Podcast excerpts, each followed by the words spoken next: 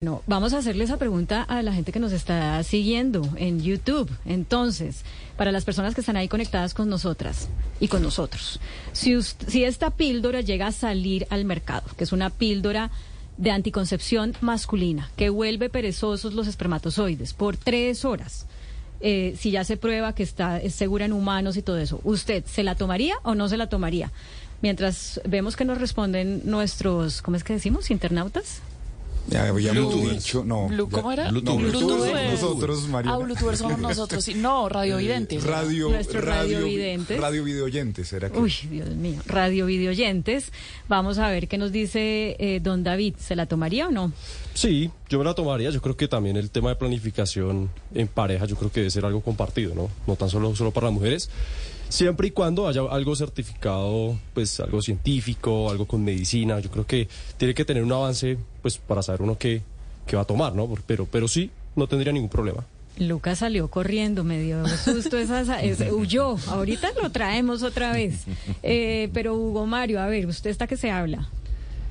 No, Claudia, yo hace mucho tiempo estoy esperando que llegue esa píldora, porque creo que la, la planificación es un tema de una responsabilidad mutua, tanto del hombre como de la mujer, y me parece que esa píldora le caería bien a sobre todo a los señores que se incomodan con el tema del condón, aunque el condón, hay que ser claros y decirlo, pues protege otro tema de, de enfermedades de transmisión eh, viral, ¿no? De, eh, entonces eh, creo que, que- que en algunos casos sería segui- segui- seguiría siendo muy útil el tema del preservativo, pero eh, para otras personas seguramente eh, va a ser mucho más eh, eh, eficiente y mucho más cómodo pues tomarse una, una, una píldora para algunos hombres.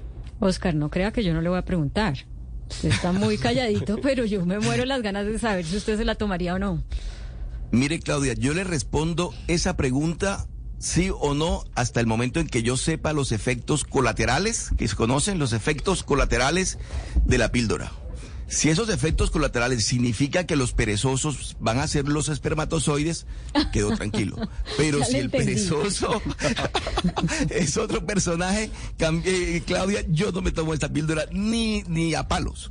Eh, me parece muy chévere la sinceridad de todos ustedes, pero yo les quiero decir una cosa. Cuando salió la píldora anticonceptiva femenina, que en este momento no tengo la fecha exacta, de pronto Mariana ahorita nos ayuda, pero eso, yo, eso fue como por allá por el 60 del siglo pasado.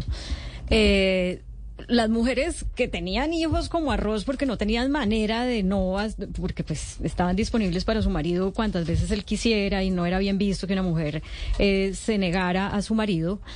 Em, no, le, no se pusieron a preguntar si, el efecto secundario A, B o C. Y por muchos años, y de hecho todavía, la píldora anticonceptiva femenina, las de primera generación, pues causaban un montón de efectos secundarios eh, que tenían que ver con la salud física, como desde cosas, digamos, entre comillas, leves, como acné, hasta cosas más complejas, como por ejemplo eh, un estado anímico eh, difícil e incluso, bueno, no quiero aquí entrar en terrenos médicos que no son los míos, pero podría, podría facilitar el desarrollo de ciertas enfermedades. Y aún así, las mujeres, pensando en la importancia de la planificación, pensando en la importancia de poder hacer un proyecto de vida eh, autónomo, pues corrimos esos riesgos. Y la ciencia ha ido evolucionando y cada vez da anticonceptivos, digamos, más seguros. Entonces, esto para decirles, no tengan miedo y sean parte de esa generación de hombres que también eh, contribuyen a que la ciencia avance a pesar de los efectos que ustedes puedan tener en un principio. Claudia, ya que usted preguntaba o se, ponía más o menos cuándo salió la pastilla eh, anticonceptiva, las primeras fue introducida en, los 50. Y al principio, porque era muy tabú que las mujeres tomaran píldoras anticonceptivas, pues lo que hicieron fue, eh, digamos, la mercadearon como un método para controlar o regular el ciclo de las mujeres en ese momento. Pero pues obviamente era una píldora anticonceptiva. Fue después ya, sobre todo en los 60s y los 70s, que empezó ya a aceptarse su uso como una píldora anticonceptiva para las mujeres, con esos temas en mente, Claudia, que usted también ha explicado. Bueno, don Gonzalo, no hagamos esperar más a su invitado, que usted lleva mucho rato buscándolo, el doctor. Uy, ¿cómo se pronuncia este nombre? Josh, Joshen Book. Joshen Book, profesor de la Universidad de Cornell. Uno de los dos científicos que lideró la investigación. Dígale que nos encanta tenerlo acá. eh, yo me imagino que usted le explicó cómo para este programa es de importante cualquier tema que tenga que ver con el género y este sí que lo es.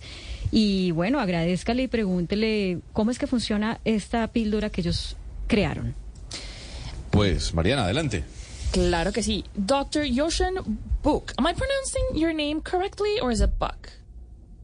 It's book is the German name, and I'm originally German. You're German. Okay, wonderful. Well, thank you so much for being with us. And well, we have tons of questions uh, for you. You know, there's a lot of uh, women on, on the show, so we're really interested to know, you know, because we've been introduced to the birth control pill for many, many years, but we like to know about this new birth control pill for men. So tell us a bit more about how this pill works, please, or would work. So, um, what happens is sperm is waiting uh, in a place called epididymis, and uh, sperm does not move. They simply sit around and wait.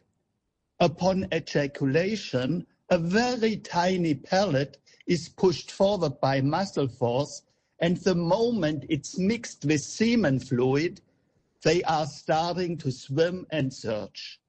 And what our lab found is the uh, on switch. So essentially, um, sperm has to be switched on by semen fluid to swim.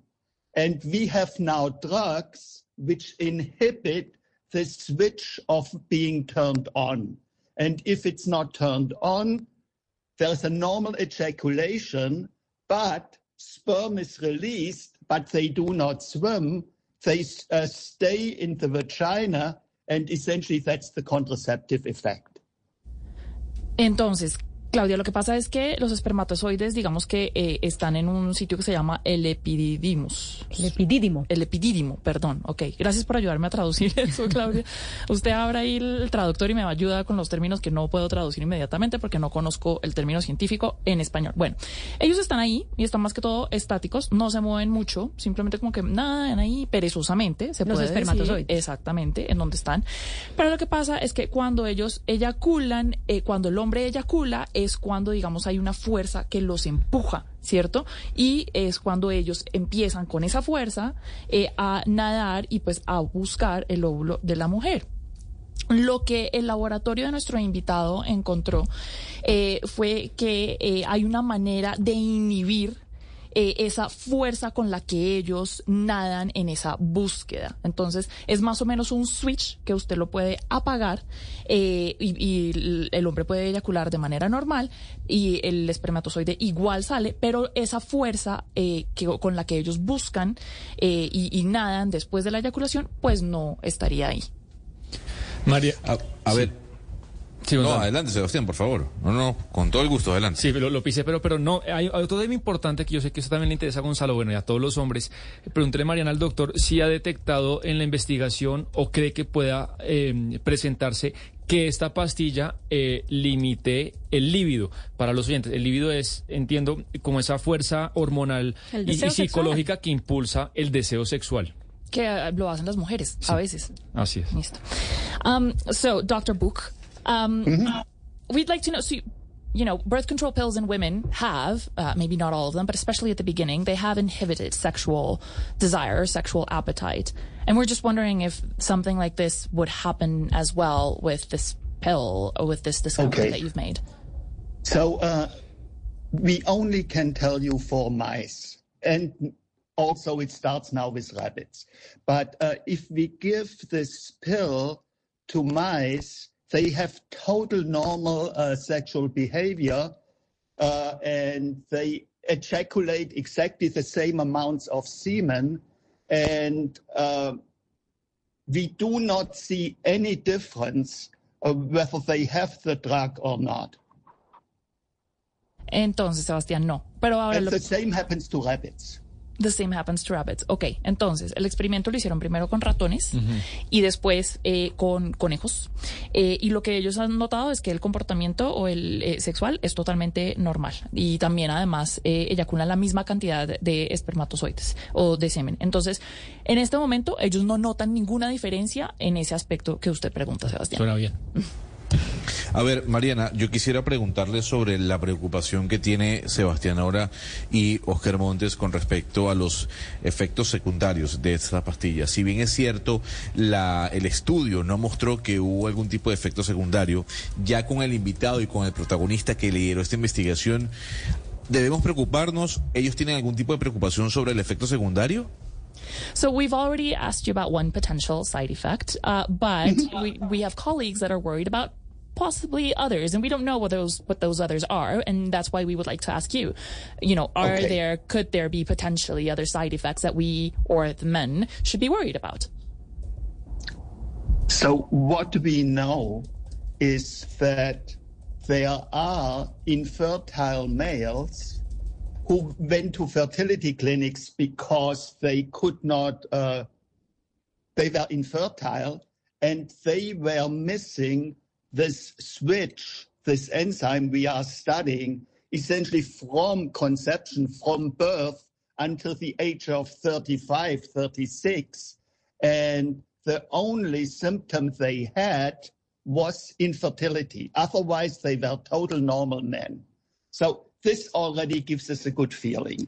The next thing is we gave uh, the drug we used for six weeks constantly to mice at 10 times the concentration needed. And for six weeks, we did not observe any op- negative effects. Behavior was normal, everything else was normal.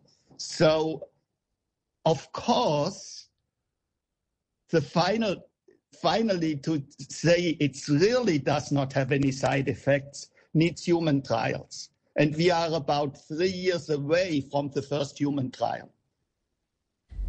Eh, entonces, Gonzalo, para saber exactamente cuáles son los efectos secundarios que puede tener esta píldora, eh, toca llegar a hacer eh, esos experimentos que están haciendo, pero en humanos. Es decir, pasar de, pasaron de ratas, después pasaron a conejos, pero ahora toca hacerlo con humanos. Lo que sí saben es que esa enzima que yo les estaba contando, que les estaba, con- les estaba traduciendo, que nos dijo el señor, el doctor Book, es que esa enzima que prácticamente le eh, apaga el switch para que los espermatozoides no naden con tanta fuerza.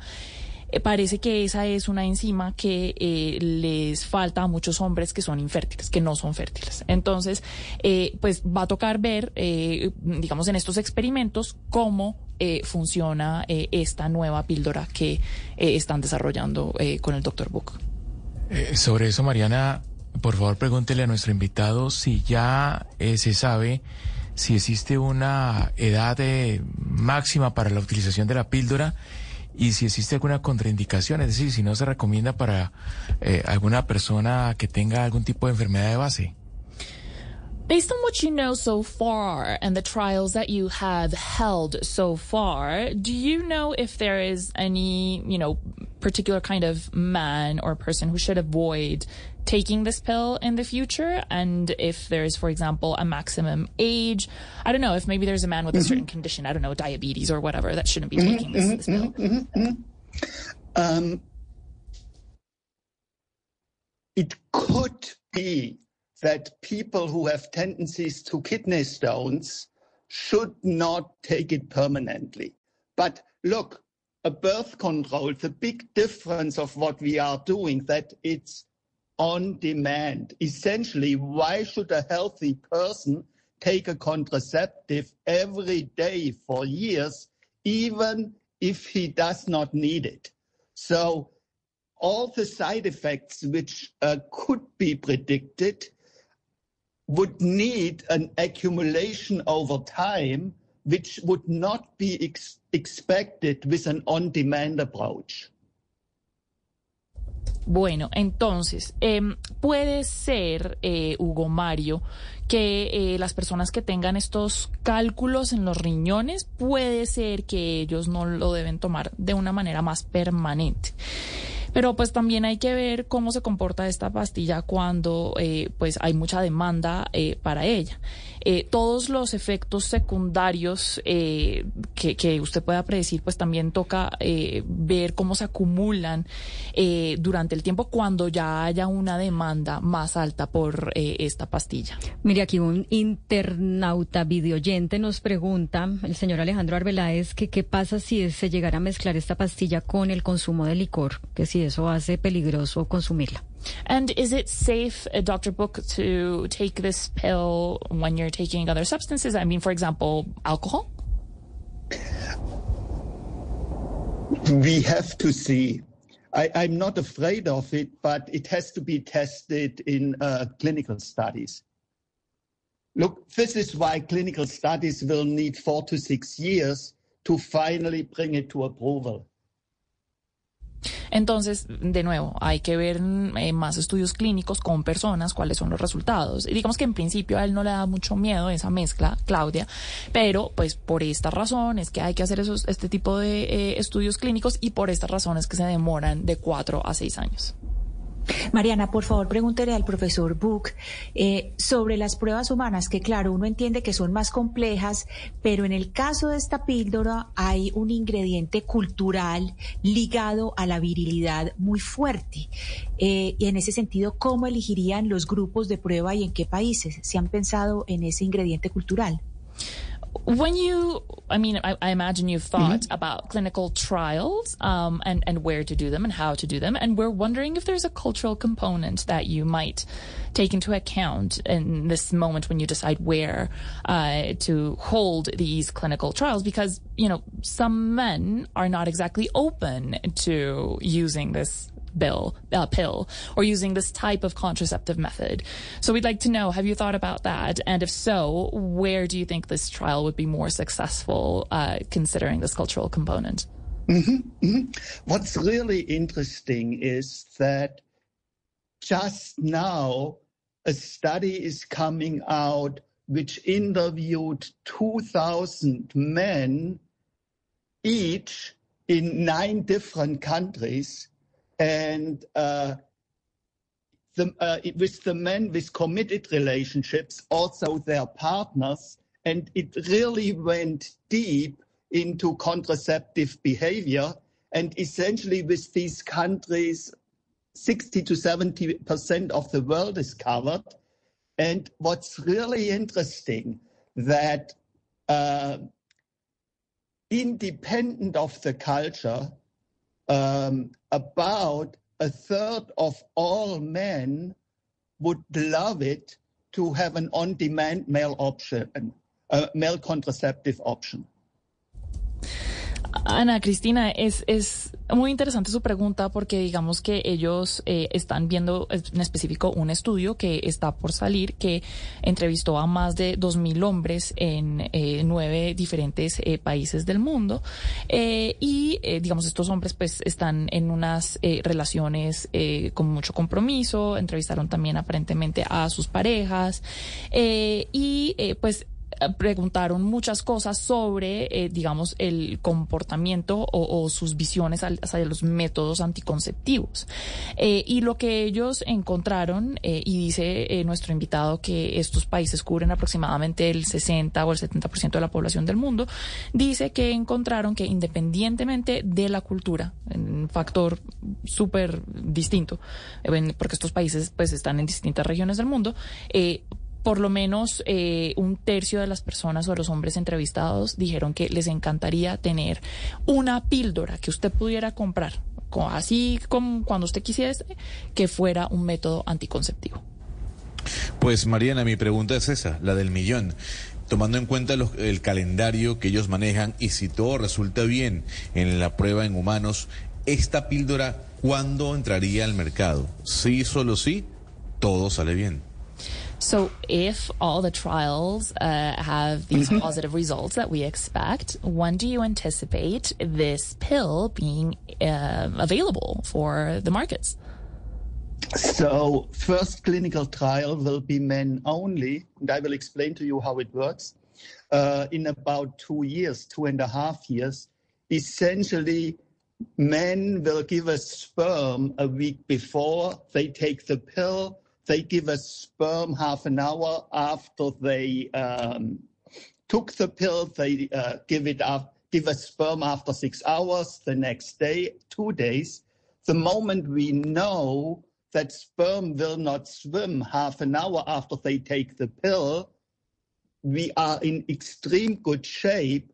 And then we will need the couple studies to really prove that it works in a uh, couple's context. And realistically, it's about eight years away from now that it could be sold uh, in uh, pharmacies. And now, in the context of the world, we uh, our aim is that essentially this new forms of contraception go to each country in the world as soon as possible. For us, Africa, uh, India, parts of South America are as important as Middle Europe or North America. And um, it's unclear uh, where our first clinical studies will be. The first one with men only will be in New York City because we have to get our hands on the sperm and see it really works. But then the studies with couples could happen uh, in Africa or in South America or, or in parallel in different countries. Mm. Entonces, Gonzalo. El primer estudio clínico eh, lo van a hacer en aproximadamente dos años y medio. Eh, lo que va a pasar en ese estudio clínico es que esencialmente este grupo de hombres van a donar, sus espermatozoides eh, una semana antes de que se tomen la píldora y después van a dar otra vez una muestra media hora después de tomarse la píldora y también seis horas después y así también al próximo día. en el momento en el que este estudio demuestre que esos eh, espermatozoides no naden eh, a la misma velocidad media hora después de tomarse esa píldora, pues están en excelente eh, estado. El estudio va por buen camino esencialmente lo van a hacer primero en Nueva York porque ellos necesitan saber clínicamente si esto funciona, pero después dicen de ese primer estudio están dispuestos a hacerlo y es más quisieran hacerlo en distintas regiones del mundo, en el África, en Latinoamérica, en donde sea, pero realísticamente, o sea, en un escenario real.